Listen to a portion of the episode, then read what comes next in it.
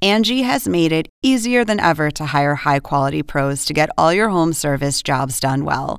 Just bring them your project online or with the Angie app, answer a few questions, and Angie will connect you with local pros who match your specific needs. Or book a service instantly at an upfront price. So join the millions of homeowners who use Angie to care for their homes and get your next home service job done well.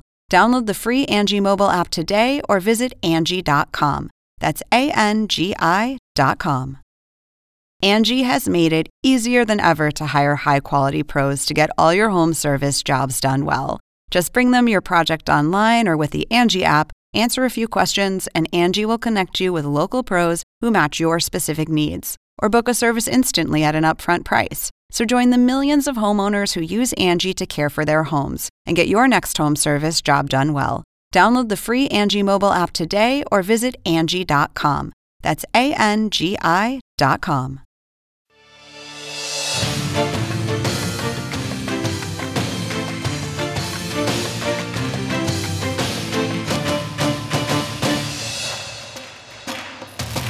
Hola, hola, buenas noches, bienvenidos, bienvenidas a Conclusiones. Les habla Mario González desde la capital mexicana, hoy por eh, mi compañero Fernando del Rincón. Estos son los temas de esta noche. Chile. Chile da el último adiós al expresidente Sebastián Piñera con expresiones de mucho afecto, homenajes públicos, imágenes muy importantes para la democracia no solamente chilena, sino del continente. El mandatario mexicano Andrés Manuel López Obrador también, en otro tema, protagoniza una polémica que ha durado ya varios días contra el medio estadounidense ProPublica y un artículo de investigación de este medio publicado por el periodista Tim Golden. Otro tema central, Colombia y seguidores, detractores también de Gustavo Petro enfrentados por acusaciones mutuas y el papel de la Fiscalía en el futuro del país sudamericano. Todos estos temas en un momento.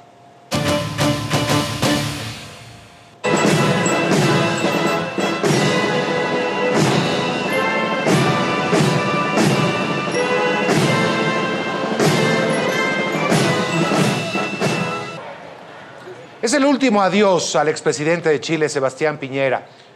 Estuvo cargado de expresiones de emotividad, cariño y mucho respeto. Los homenajes póstumos comenzaron desde temprano en la sede del antiguo Congreso, con sede en Santiago, la capital, y luego se extendieron hasta la Catedral Metropolitana. Desde ahí, familiares y personalidades públicas ofrecieron palabras de admiración y reconocimiento al exmandatario que falleció en un accidente de helicóptero el martes en un recorrido posterior hasta el Palacio de la Moneda. El féretro fue recibido por el actual presidente Gabriel Boric. Sus restos descansan ya en un cementerio de la capital chilena y vamos hasta ahí con mi compañero Christopher Ulloa, que ha estado pendiente de todos los días de luto nacional. ¿Cómo estás, Christopher? Adelante. ¿Cómo estás, Mario? Muy buenas noches. Claro, una jornada bastante emotiva donde cientos de personas llegaron hasta las inmediaciones del Palacio de la Moneda para darle el último adiós al expresidente Sebastián Piñera, quien, recordemos, a la edad de 74 años perdió la vida en este trágico accidente en el lago Arranco, en la región de los ríos, mientras él piloteaba su helicóptero privado. Por razones que todavía el Ministerio Público está investigando, el exmandatario perdió el control de la aeronave capotando directamente en este lago. La verdad es que durante esta jornada mucha gente llegó hasta las inmediaciones del Palacio de la Moneda, pero también más temprano hasta el Congreso, ex Congreso Nacional. Allí diversas autoridades que participaron de ambos gobiernos de Sebastián Piñera también se hicieron presentes. Llegaron incluso 14 de los 33 mineros que fueron rescatados durante la gestión de Piñera en el año 2010. Ya posteriormente los restos mortales de Sebastián Piñera fueron trasladados hasta la Catedral Metropolitana y ahí también hubo momentos bastante emotivos. Estaba la familia completa del exmandatario, autoridades de derecha, de izquierda, la expresidenta Michelle Bachelet, el expresidente Frey y también, por cierto, el presidente de la República, Gabriel Boric. Tuvo bastantes palabras emotivas para referirse a Sebastián Piñera. Dijo que si bien eh, no coincidían en varios puntos y en la forma de liderar un país, sí coincidían, por cierto, en el tema de la democracia. Dijo que Piñera siempre ha sido un demócrata y que en eso todo el mundo coincidía. Te invito a que pasemos a escuchar sus declaraciones. En estos días, algunos han recordado que fuimos adversarios políticos. Es cierto. Él tuvo un estilo de ejercer la autoridad que no es el mío. defendió ideas diferentes a las de nuestro sector y también tuvo una interpretación del estallido social del 2019 que fue diferente a la mía y actuó en ocasiones de una manera con la que discrepé, pero usando siempre, repito, siempre, los mecanismos de la democracia y la Constitución. Una de las imágenes más llamativas de la jornada, Mario, fue precisamente durante la guardia que hicieron los expresidentes del féretro con los restos de Sebastián Piñera. Ahí estaba el expresidente Frey, estaba el actual presidente Gabriel Boric y también estaba la expresidenta Michelle Bachelet. Ella también tomó el micrófono en un minuto, dio un discurso bastante emotivo también para referirse al exmandatario. Te invito a que pasemos a escuchar también lo que ella dijo. En el conjunto de opciones que nos abre la vida, Sebastián hizo su propio camino, tomando decisiones, haciendo suya la primera de las libertades, la de elegir, sobre las cuales podrá haber distintas visiones, pero lo que nunca Sebastián hizo fue restarse. Así comenzó como un líder político que reivindicó una mirada cristiana de centro y luego decidió robustecer la alternativa de una derecha liberal para Chile. No lo hizo teóricamente, fue un actor político que tuvo que enfrentar enemistades e incluso amenazas inaceptables. Posteriormente, Mario, toda la gente se congregó en las inmediaciones del Palacio de la Moneda. Ahí el calor, la verdad es que no importó. La gente llegó preparada, con sombrillas, banderas chilenas, fotografías también del presidente Sebastián Piñera. Y ahí Gabriel Boric Fon recibió el féretro, un minuto de silencio y donde posteriormente también el Orfeón de Carabineros de Chile entonó la marcha fúnebre. Fue un momento bastante emotivo y ya todo culminó con este tercer y último día de luto nacional cuando el féretro fue trasladado hasta el cementerio Parque del Recuerdo. Allí, en una ceremonia íntima, más privada, para la familia y también los amigos más cercanos del exmandatario, se realizó el entierro de sus restos y ya con esto también culmina esta noticia, ¿no es cierto?, que ha conmocionado a toda la esfera política y también a todo un país. Mario. Así es, y al continente también, por supuesto. Gracias a Christopher Ulloa con este reporte y con todo este reporte de una semana que ha sido bastante compleja en Chile. Gracias, Christopher. Y descanse en paz, por supuesto el expresidente Sebastián Piñera.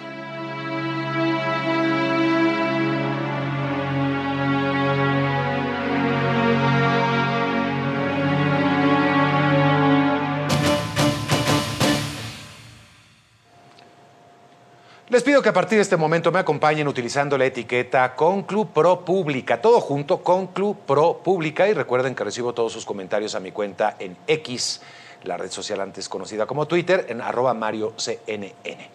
Un artículo del Centro de Investigación Periodística ProPública, que coincide con otras publicaciones en el mismo sentido, levantó una vez más el descontento del presidente de México, Andrés Manuel López Obrador, y evidenció nuevamente la forma particular en la que el mandatario pretende manejar la relación con la prensa.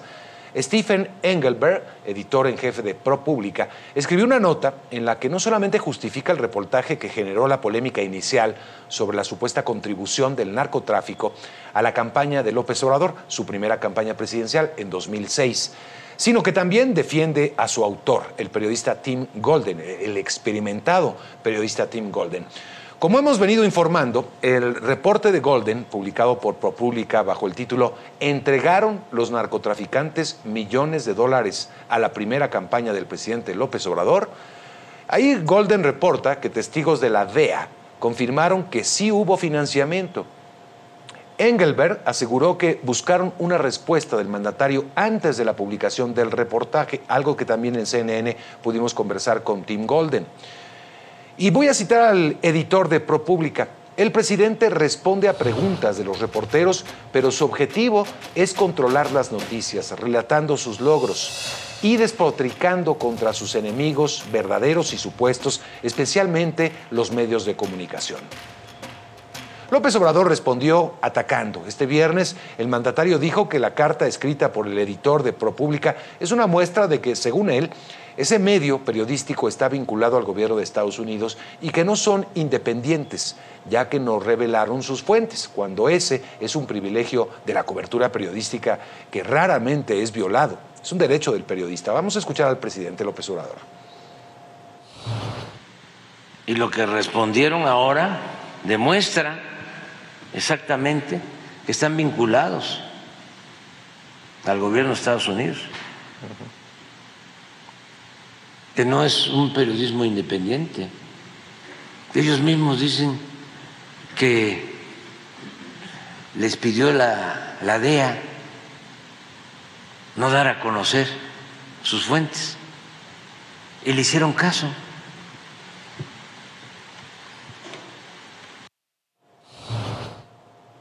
En su editorial, ProPublica, que es un medio periodístico sin fines de lucro, que se sostiene con donaciones de patrocinadores y del público, dijo que esperan que el presidente les dé una entrevista, que les conceda una entrevista. CNN intenta contactar a la Administración del Control de Drogas de Estados Unidos, la DEA, para obtener más detalles sobre esa investigación. Y también CNN obtuvo una respuesta a través del Departamento de Justicia que prefirió no comentar sobre la investigación. Vamos a hablar del tema con mi siguiente invitado.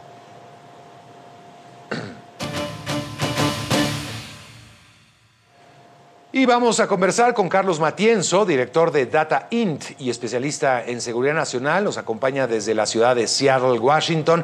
¿Cómo estás, Carlos? Me da muchísimo gusto saludarte. El presidente insiste en que en un caso como este, delicado, los periodistas deberían revelar sus fuentes. Carlos. Hola, Mario. Muy buenas noches. Pues sí, lo que vemos del presidente es una respuesta francamente torpe y muy en el tono que siempre ha sido de, su carrera política, francamente mostrándose como un enemigo del debate público. La nota periodística, por supuesto, que está justificada, es de interés público que un presidente sea acusado por criminales de haber recibido sobornos. Las fuentes al final del día son oficiales, provienen de la DEA. Entonces me parece que voltear esta, eh, toda la atención en torno a un periodista además prestigiado, un medio prestigiado, es eh, tratar de distraer el, corazón del tema. El contenido es lo importante y me parece que el presidente tiene argumentos para decir esto no se sostiene porque la DEA, incluso ya en casos pasados, como en el caso Cienfuegos, o desde mi punto de vista también, incluso en el caso García Luna, han construido junto a los fiscales federales casos basados casi por completo en los testimonios de algunos cuantos criminales y sin mayor, eh, digamos, poder probatorio en, la forma en que han construido estos casos de conspiración. Y por ahí tendría que entrarle entonces el presidente de la República, defenderse y es defender a las instituciones mexicanas diciendo, estas son las pruebas que demuestran que lo que se dice no es cierto, o incluso emprender sus propias investigaciones, porque también podría ser el caso que estos tipos, estas personas que son mencionadas, que por cierto siempre han estado ahí alrededor del círculo del presidente López Obrador y de sus partidos políticos, puede ser el caso que hayan recibido sobornos en su nombre sin siquiera eh, tener la autorización de él mismo o de los, digamos, mandos de su partido político en su momento. Habría entonces que abrir una investigación, que rebatir con argumentos, con pruebas estas acusaciones no atacando al periodismo, que es la forma más fácil, atacando al mensajero. Por cierto, el presidente López Obrador no pensaba lo mismo en los casos de Cienfuegos en su momento y sobre todo en el de García Luna, donde básicamente de la misma forma la DEA construyó los casos con testigos protegidos que decían que recibieron sobornos. Como ahí sí le convenía, no solo aceptó esas investigaciones, sino que le sacó provecho político. Como decimos en México, quien a hierro mata, pues a hierro muere. Sí. Oye, Carlos, a, ver, pero hay varias cosas que llaman la atención y que también han sido, han sido discutidas eh, más allá de la esfera presidencial. La coincidencia de artículos, es decir, y aquí lo conversamos con el propio Tim Golden, quien habla de que efectivamente llega a un acuerdo con otro colega periodista para publicarlo al mismo tiempo. Pero no son dos, son tres medios de comunicación que publican el mismo día información más o menos similar sobre la misma investigación de la DEA. Esto ha llevado a la suspicacia de que se trata de una campaña política.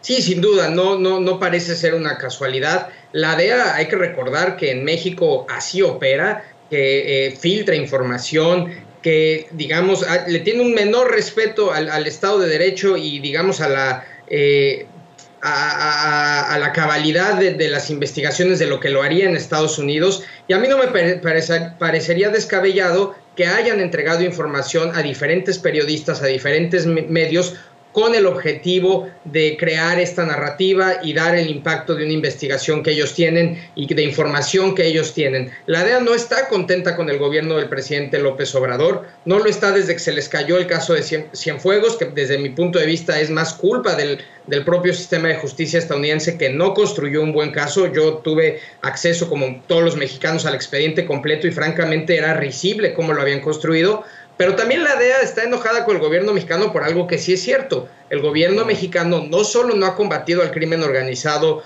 con la fuerza que uno esperaría dada la amenaza que es a nivel regional, sino además no podemos dejar de lado que hay ya indicios muy serios, incluso determinaciones judiciales, de que el crimen organizado sí se está involucrando en las elecciones en México, que sí ha metido dinero, que sí ha tratado, digamos, de, afectar el voto en día de las jornadas. No hay que olvidar que el Tribunal Electoral Superior de México, Tribunal Electoral Federal, ya eh, canceló las elecciones en cuatro municipios de Michoacán porque el crimen organizado se involucró.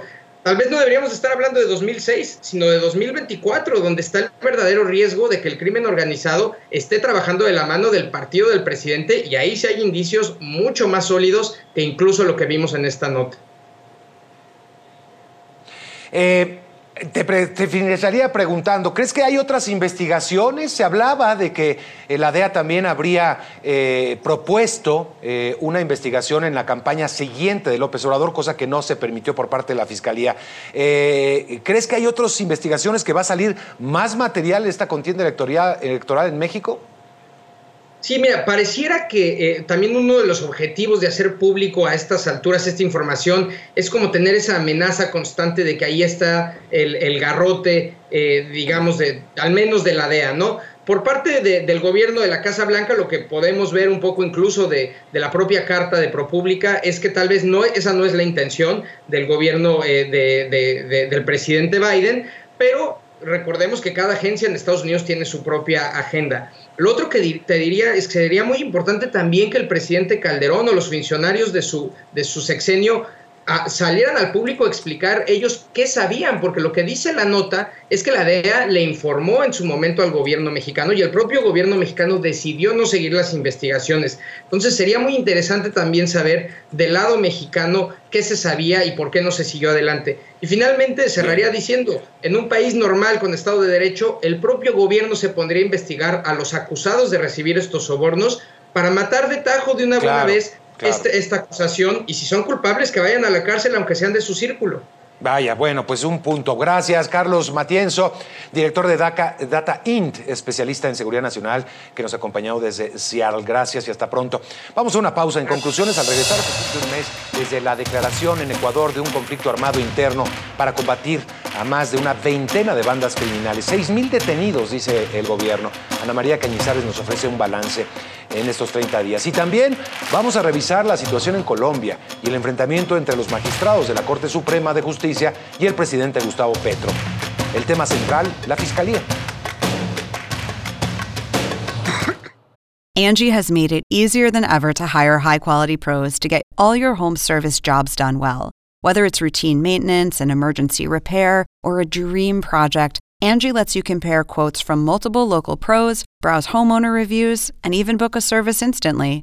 Angie's been connecting people with skilled pros for nearly 30 years. So the next time you have a home project, bring it to Angie to get your job done well. Download the free Angie mobile app today or visit Angie.com. That's A N G I.com. Angie has made it easier than ever to hire high quality pros to get all your home service jobs done well. Just bring them your project online or with the Angie app, answer a few questions, and Angie will connect you with local pros who match your specific needs. Or book a service instantly at an upfront price. So join the millions of homeowners who use Angie to care for their homes and get your next home service job done well. Download the free Angie mobile app today or visit Angie.com. That's A N G I.com. Se cumple un mes desde que el presidente de Ecuador, Daniel Noboa, declaró que en el país existe un conflicto armado interno para combatir a 22 bandas criminales. Durante este tiempo, la Policía Nacional y las Fuerzas Armadas dicen que han detenido a miles de personas, 6.000 aproximadamente, y se han decomisado varias toneladas de droga, y además que hay una reducción en las muertes violentas, según cifras oficiales. Ana María Cañizares nos cuenta el balance y el sentir de la gente en este primer mes de guerra interna. El 9 de enero, la violencia incitada por grupos de delincuencia organizada en Ecuador escaló a un nivel difícil de imaginar. TC Televisión, un canal de Guayaquil, sufrió una irrupción en sus instalaciones durante una transmisión en vivo en su estudio de noticias. Trece hombres encapuchados y armados ingresaron a la estación donde retuvieron a varios trabajadores que luego fueron liberados gracias a una intervención policial que no dejó muertos. Una situación inédita en la historia de Ecuador que desencadenó la declaración de conflicto armado interno por parte del presidente Daniel Noboa. Un día antes, el mandatario había decretado el estado de excepción por el aumento de hechos violentos en distintas ciudades, tras la fuga de prisión de Adolfo Macías, líder de la banda de los Choneros, una de las más temidas del país, vinculada al tráfico de drogas. Al cumplirse un mes, la policía y las Fuerzas Armadas aseguran que desplegaron más de 80 mil operativos en todo el territorio, decomisaron alrededor de 46 toneladas de droga y detuvieron a más de 6 mil personas, más de 200 de ellas por presunta participación en el delito de terrorismo. Las autoridades no han especificado cuántos han quedado en libertad, se les ha dictado prisión preventiva o medidas cautelares, pero afirman que las muertes violentas a escala nacional pasaron de 27 a 10 diarias.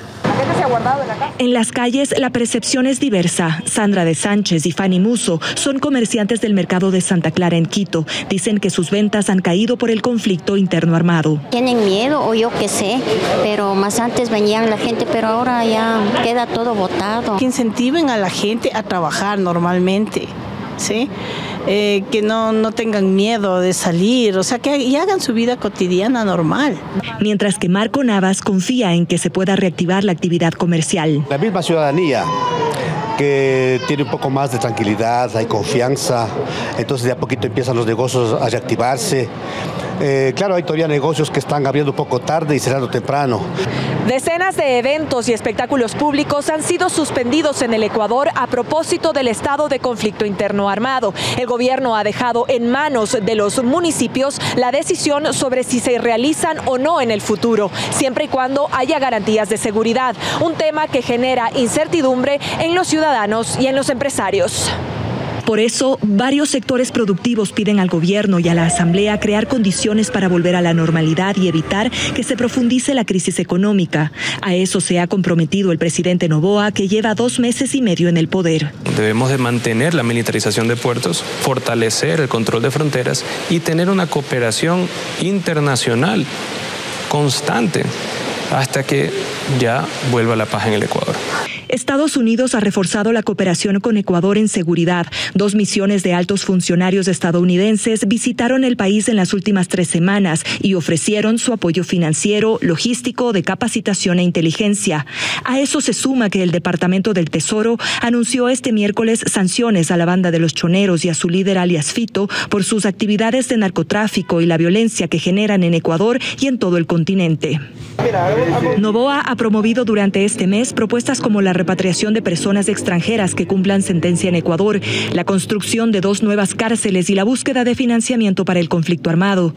Las Fuerzas Armadas y la policía continúan su intervención en las prisiones, donde constantemente decomisan armas, municiones, herramientas de comunicación y otros objetos prohibidos.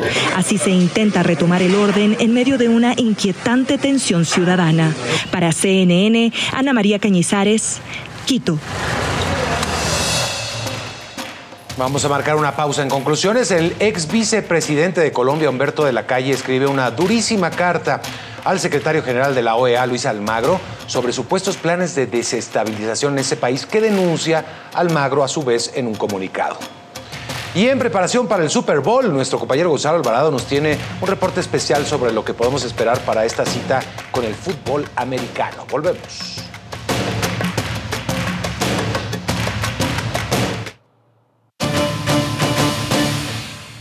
Les pido que a partir de este momento me acompañen utilizando la etiqueta Conclu Colombia. Recuerden que recibo todos sus comentarios a mi cuenta en X, red conocida como Twitter, antes arroba Mario CNN.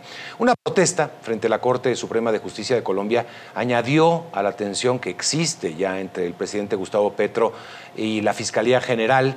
El mandatario ha denunciado una supuesta ruptura institucional convocó a una movilización popular para este jueves, mientras los magistrados deciden o decidían quién sería la próxima persona que ocupe el principal cargo al frente del Ministerio Público. Vamos con mi compañero Fernando Ramos, que nos tiene los detalles. Fernando, adelante.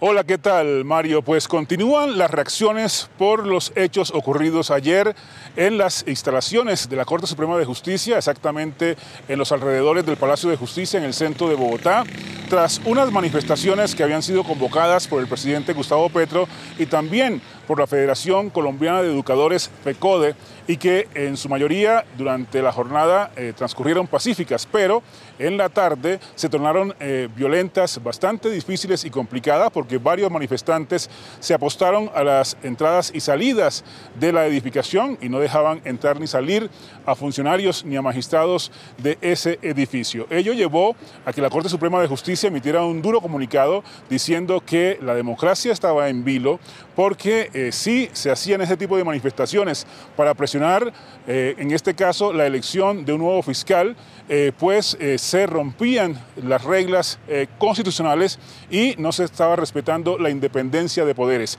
Y es que desde hace varios meses el presidente Gustavo Petro ha mantenido serias diferencias con el fiscal Francisco Barbosa, quien termina su periodo el próximo lunes 12 de febrero, y como la Corte no eligió a una fiscal de una terna enviada por el presidente, pues desde el lunes estará encargada la vicefiscal Marta eh, Mancera, contra quien también el presidente Gustavo Petro ha lanzado eh, fuertes acusaciones.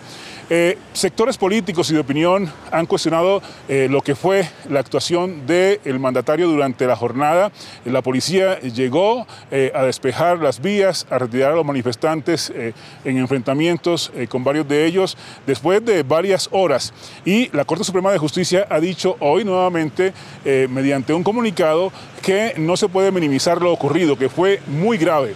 Y es que eh, desde varias orillas eh, y también desde varios sectores de opinión, analistas, coinciden en que lo que ocurrió fue indebido que no se puede presionar a la Corte para que decida eh, el reemplazo de Francisco Barbosa, porque puede tomar varios eh, días, incluso semanas o meses, mientras eh, esa Corporación de Justicia toma una decisión de fondo. Hay que decir que el próximo 22 de febrero volverán a reunirse los magistrados a ver si ya hay una votación mayoritaria en donde se elija el, nombre de la persona que va a reemplazar a Francisco Barbosa. Ha sido muy tensa la situación en las últimas horas.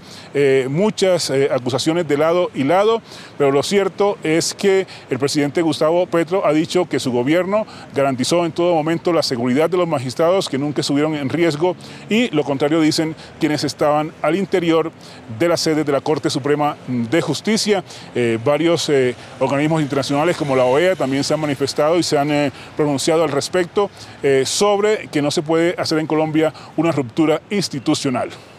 Mario. Bien, bueno, pues gracias Fernando. Por su parte, el secretario general de la OEA, Luis Almagro, emitió un comunicado en el que exige que los actores políticos desistan de dañar el sistema democrático en Colombia. Además, califica de imprescindible que Petro complete su periodo presidencial y rechaza lo que llama amenazas de interrupción del mandato. El secretario de la Organización de Estados Americanos también destaca la importancia de designar una nueva como fiscal general. El ex vicepresidente de Colombia y senador de la República, Humberto de la Calle, respondió al Magro. Rechazó la sola insinuación de que hubiese intentos de derrocar al gobierno de Petro. En una carta pública escribió, nadie en Colombia que posea una dosis mínima de cordura y sentido común está en la tarea de derrocar al gobierno. Vamos a conversar con él esta noche. Le damos la bienvenida a Humberto de la Calle, al senador, para que sea el mismo que nos explique lo que llevó a escribir esta pieza. Gracias por estar con nosotros, senador. Habla usted de que recibe el texto de Almagro de la OEA con una mezcla de sorpresa, estupor y disgusto. ¿Por qué, senador? Sí, buenas noches. Encantado de saludarlo, Mario. En efecto, lo que ha ocurrido con el comunicado de ayer del secretario general Almagro es que toma una posición que no solo es contraevidente, que no corresponde a la realidad de Colombia, sino que adopta sin ninguna matización, sin permitir por lo menos abrir una discusión sobre el particular, la tesis según la cual en Colombia hay en marcha un golpe de Estado. Eso es absolutamente falso. No hay nadie en Colombia con un mínimo de cordura que esté buscando la caída del señor presidente Gustavo Petro. Por lo tanto, es muy preocupante que el secretario general haya optado por fijar esta posición. Ahora, ¿de dónde sale esto?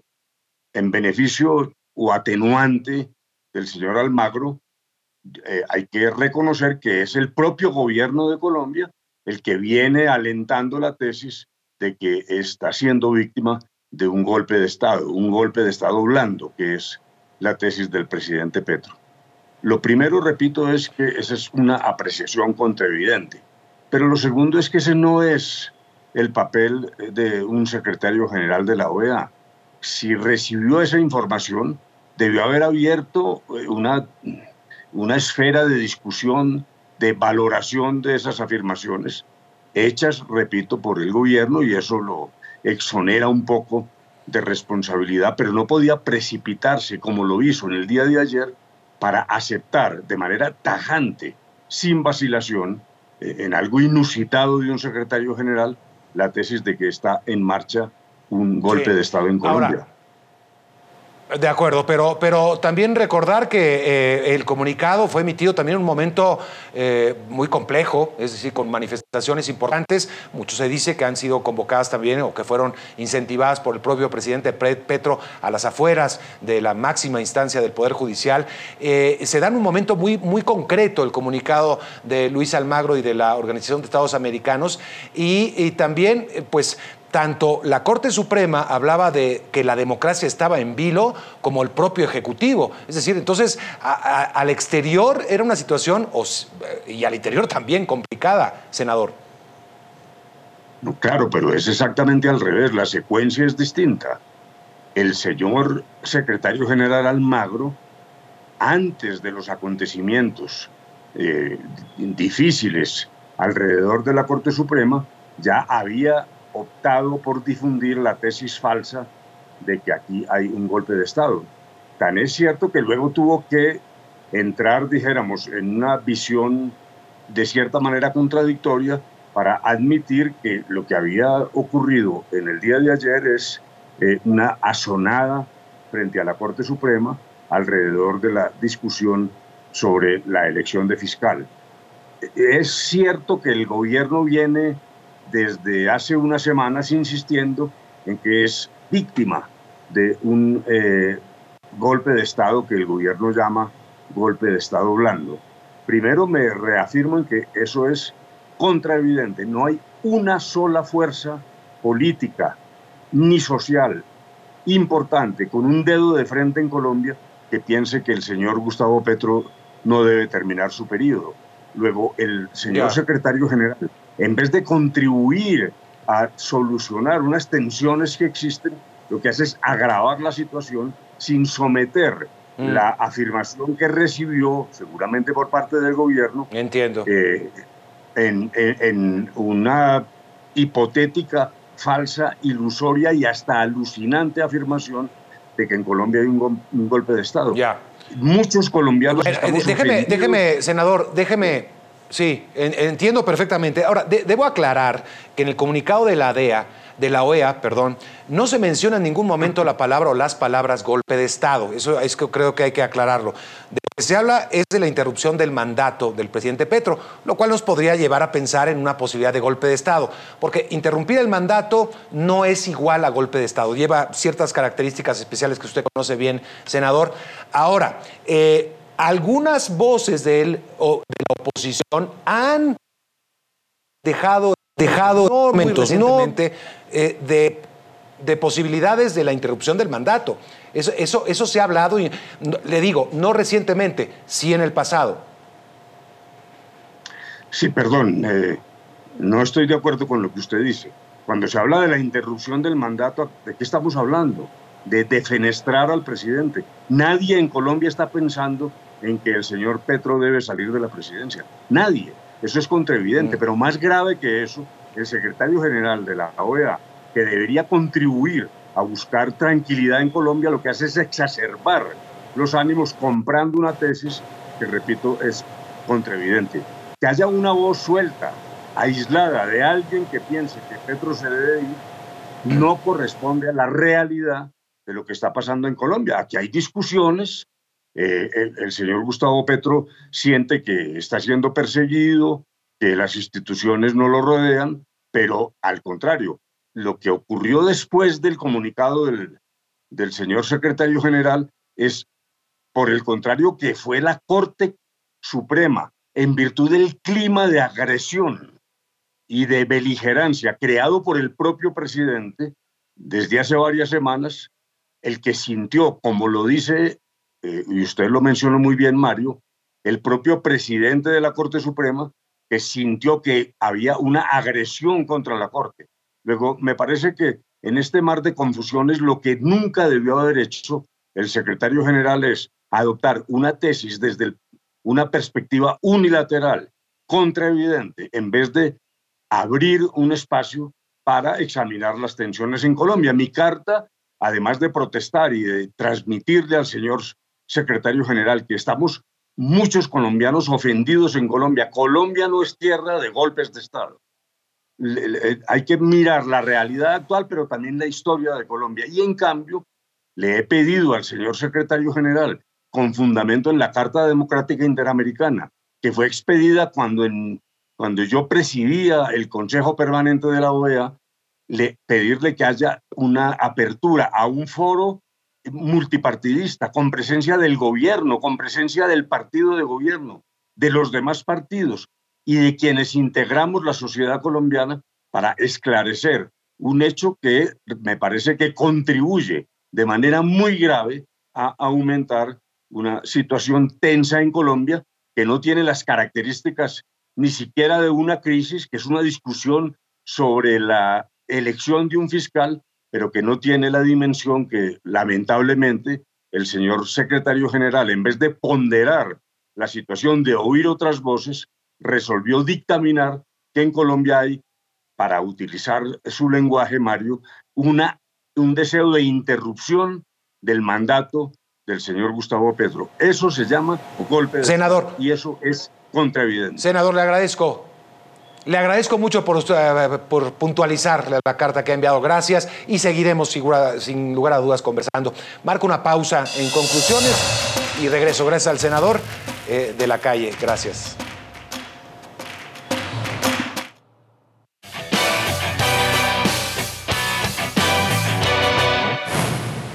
Bueno, ya está todo listo en Las Vegas para el enfrentamiento entre Kansas City y los 49. Vamos con Gonzalo Alvarado. Seguimiento, Gonzalo, adelante.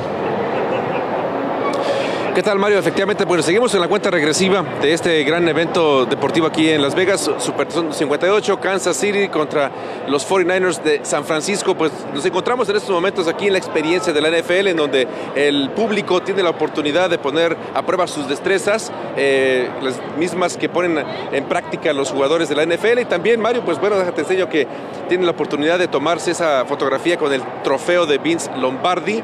Eso es parte de la experiencia que llevan a cabo la afición que llega a este lugar eh, previo a este, a este supertazón. Ahora, vamos a hablar un poquito de la alianza de la NFL con el Real Madrid. Y es que en el 2025 se llevará a cabo un partido de temporada en el Santiago Bernabéu y dice eh, mismo Peter O'Reilly, quien es el, vicepresidente de eventos internacionales de la NFL, que este ese es el momento, dice él, él para expandir este, expandir, mejor dicho, este deporte a varios puntos del planeta. Vamos a escuchar. Hoy nos enorgullece y nos emociona anunciar que en la temporada 2025 la NFL organizará el primer partido de temporada regular en España, justo en el corazón de la ciudad de Madrid y asociados con el Real Madrid, en el icónico y recién renovado estadio Santiago Bernabéu. Bueno, eh, tras este anuncio, Mario, pues Emilio Butragueño eh, del Real Madrid estuvo presente y dice que España pues recibe esta noticia y este evento con los brazos abiertos. También se le hizo la pregunta a O'Reilly en, este, en esta conferencia de prensa de eh, qué otros países en Latinoamérica podrían ser los próximos escenarios para otros partidos de temporada regular de la NFL. Dijo O'Reilly que pues estaban evaluando ese, e, e, ese aspecto. Cabe destacar que en este 2024 en Sao Paulo, Brasil, se llevará a cabo otro partido de temporada regular.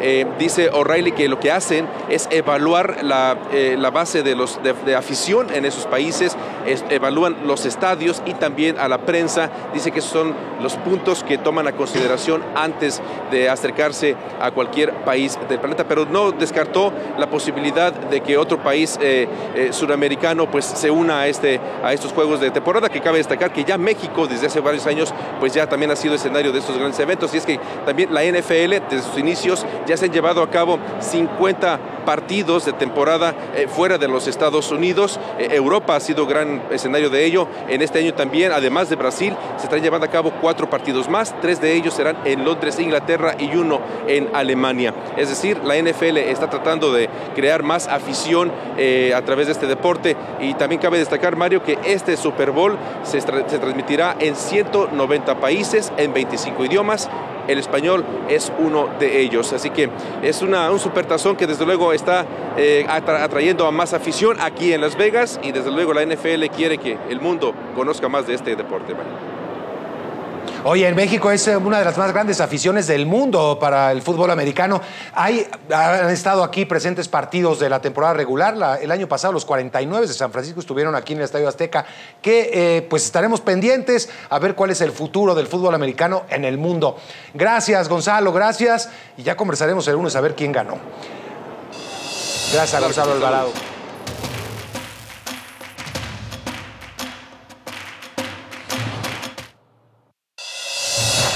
Llegamos al final. Que pase un excelente fin de semana. Lo esperamos el lunes aquí en CNN en español.